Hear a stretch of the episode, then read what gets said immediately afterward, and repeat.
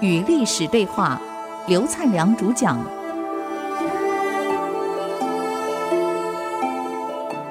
这里是 IC 之音竹科广播 FM 九七点五，您所收听的节目是《与历史对话》，我是刘灿良。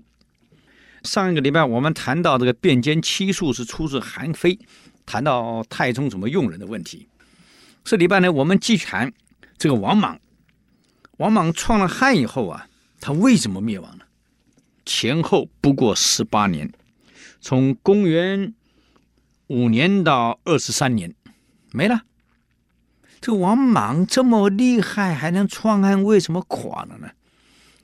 我们学历史的目的是可以总结一些经验出来，对于我们将来在管理上、在组织运作上会有一些借鉴。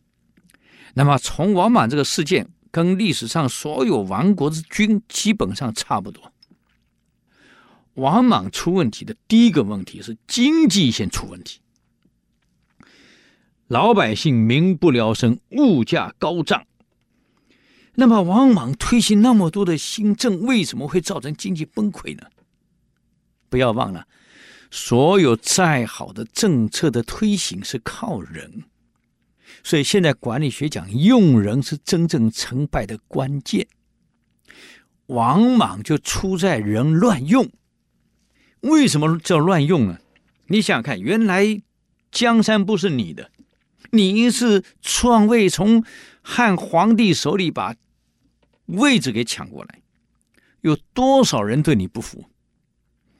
王莽为了笼络全国的文武、读书人也好，江湖术士也好，武将也好，武夫也好，为了笼络，大肆封官。在我们台湾叫摸头啊，每个都请到总统府摸摸头就好了。哎呀，请到长安城摸摸头，封个官位。我们管理学都知道，现在成功的管理走的是五四三制。以前我们谈过，就一个企业要开源，你也得节流，而且要讲管理的效率。真的好企业是五个人的工作量，有三个人来做，他们领四个人的薪水。叫五四三制，我想走这个人力资源管理人都知道这个策略，五四三策略，五个人的工作量给三个人做，领四个人薪水，这样一来，公司本来要付五份薪水的，现在只要付四份，公司节省一份开销，高兴。三个人应该是领三份薪水的，现在领四份薪水，又多了一份，大家分，高兴。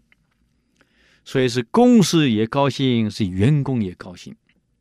那么效率差的企业呢，找的是三四五，三个人的工作量给五个人做，领四个人的薪水。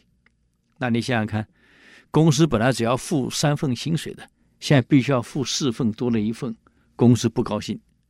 五个人工作应该领五份薪水的，现在只领四份，又少了一份，也不高兴。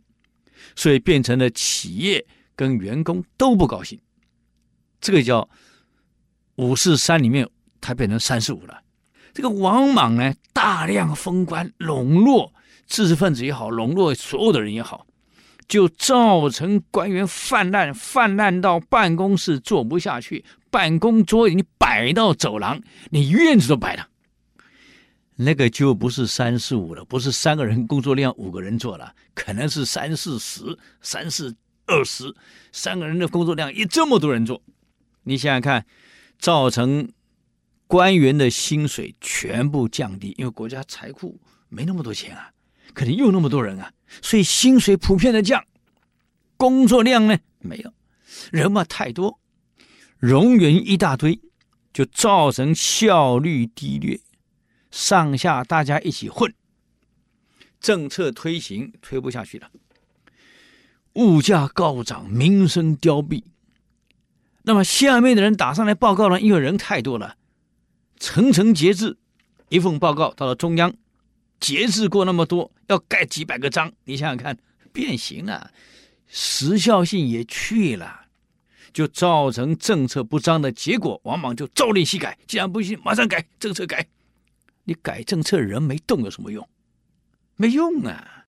再好的政策也需要人执行，所以经济崩溃，官员腐烂，社会混乱，再来更糟糕的是腐败，官员太多了，收入有限，就想尽办法盗窃公款，抢占民宅，抢占民女，抢占民财，全来了，跟土匪没有两样。那么本身就已经乱了，社会就已经开始在动乱了。他对匈奴采取政策跟原来汉朝不一样，汉朝是采温和政策，大家和平共处，采和亲的方法。现在王莽是直接讨伐，大量征兵，你国库已经空了，打仗是在打钱呢，各位啊。一个国家有钱，你部队训练才有办法呀，哪可能让你飞行员每天那么训练我？我每天射十枚导弹，看准不准？不可能的事情，那都要花钱的。现在对匈奴大量用兵，大量征兵，本来国库就没钱。好了，边境乱了，战争四起了，内部已经混乱了，边界在混乱，跟匈奴战争再起。那你想一想，内忧外患的情况之下，啊，已经是民穷财尽了，政治混乱，社会动荡。所以史书有一句话呀，叫“乱政之国易崩”，乱政之国易崩，政治混乱的国家容易崩盘崩溃。这个时候，慢慢各地反王莽的部队开始集结了，造反了。那么你想想看，各地风起了。就我们所知道的，当时反王莽的部队，各地方的部队，在数十万人以上的部队才叫部队啊，跟王莽对抗的，至少有十三队人马。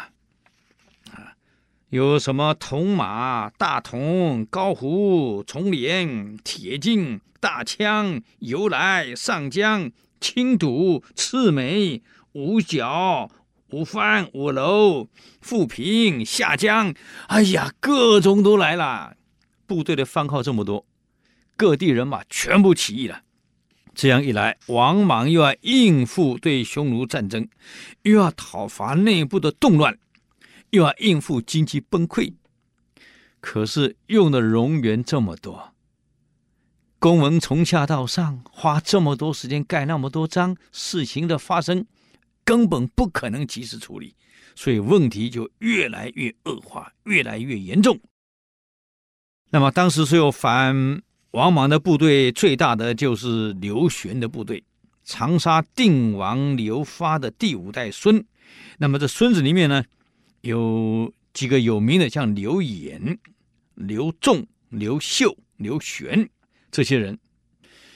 那么刘玄的部队呢，称为更始大军。我想我们以前读历史课本都念过了。